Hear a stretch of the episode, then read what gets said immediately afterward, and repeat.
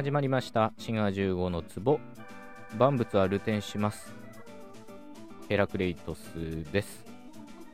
今回のトークはこちらコーヒーになります。こういった表現についてねお話ししていこうと思います。こちらコーヒーになりますと言っておいて実際に出されるものはすでにコーヒーであるわけですよね。まあ、物はコーヒーでも何でもいいんですけど、もしこれからコーヒーになるんだったら、お前の手に持ってるものは何なんだと、まあそう言われてもおかしくないっていうかね、理屈の上ではそういうことになってます。もしかしたらこういう表現は言葉の乱れとか、あるいは間違った日本語みたいにやり玉に挙げられてるかもしれないんですけど、この番組のスタンスとしては、あんまりそういった言い方はしたくないので、なぜ、こういうね、コーヒーになりますみたいな言い方ができるのかっていうのを、これからお話ししていくということにしたいと思います。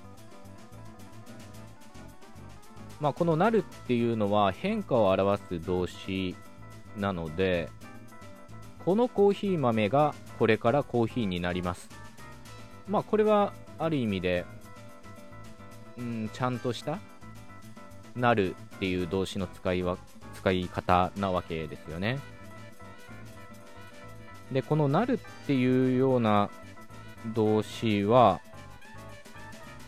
なんていうかな、その動作を意図的にというか意思を持って行う主体っていうものが前面に現れてこない動詞と言われています。これは池上義彦先生っていう先生の研究で、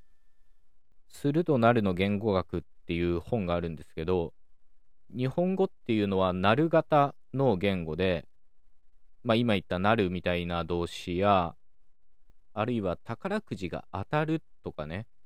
こういうふうに誰がっていう動作の主体っていうのがあまり前面に現れないような表現をよく使う言語であると、日本語はそういう言語であると言われているんですね。このなるっていう動詞が持っているその動作の主体っていうのが前面に出てこないという特徴がこちらコーヒーになりますという表現につながっているらしいんですね。滋賀15の壺今回参考にしている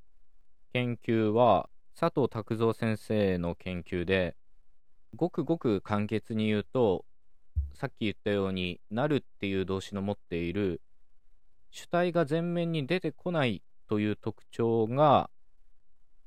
個人としての発話というものを背景化しているっていうふうにね説明されるんですね。そもそもこちらコーヒーになりますみたいな言い方は結構条件っていうかな言える場面っていうのが限られててまずなりますっていう風に丁寧形じゃないとダメなんですよね。こちらコーヒーになるとか、まあ、かなり厳しいと。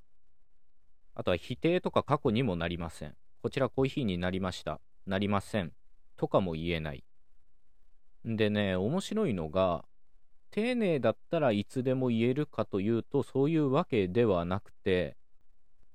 例えばお店でトイレどこですかって聞いた場合店員だったら2階になりますっていう言い方はできるんですけどこれがもし客同士とかだったら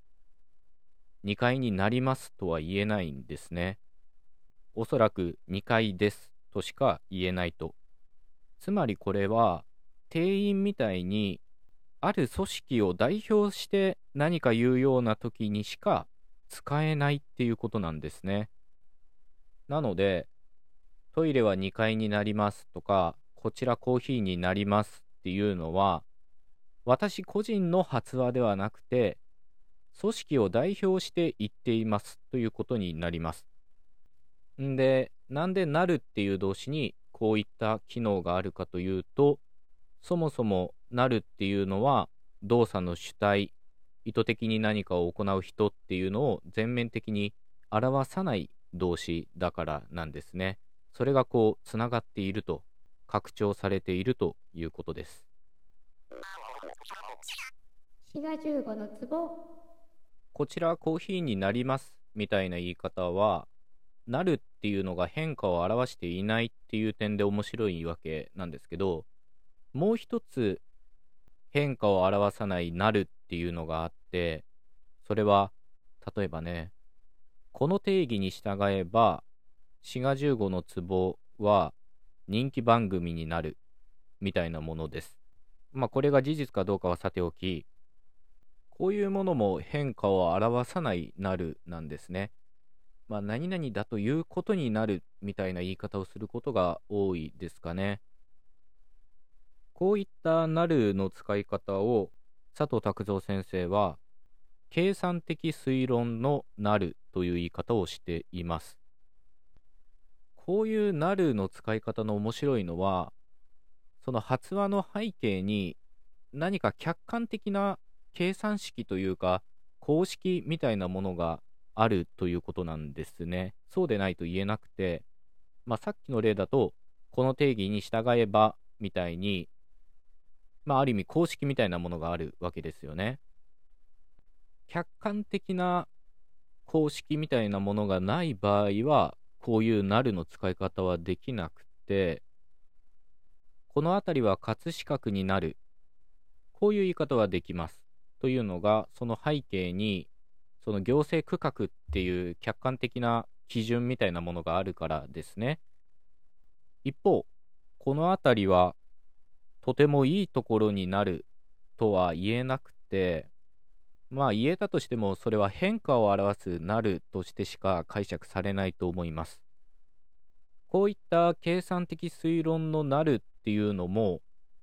やはり主体の背景化っていうのが関わっているんですね。何回も繰り返して言ってるようになるっていうのはそもそも動作の主体意図的に何かを行う人っていうのを全面的に出さない動詞なわけででそこから拡張してこちらコーヒーになりますみたいに組織を代表して言ってるみたいな言い方ができてるっていうことなんですけど計算的推論のなるの場合も同様でこの公式この計算式この基準に従えばこういう結果になるっていう誰がやっても同じ結果になるっていうそこに動作の主体っていうのが絡んでこない表現になってるんですよね。なのでこの辺りはいいところになるみたいなものは主観が入ってるのでそういった言い方はできずにこの辺りは葛飾区になるみたいに客観的な基準があれば言えるということです。というわけで、なるっていう動詞がそもそも持っている特徴が、こちらコーヒーになりますとか、この辺りは葛飾区になるみたいな変化を表さないなるの表現につながっているということなんですね。どうでしょうか？なかなか興味深かったんではないかなと思います。ではまた次回のトークでお会いいたしましょう。お相手はシガ15でした。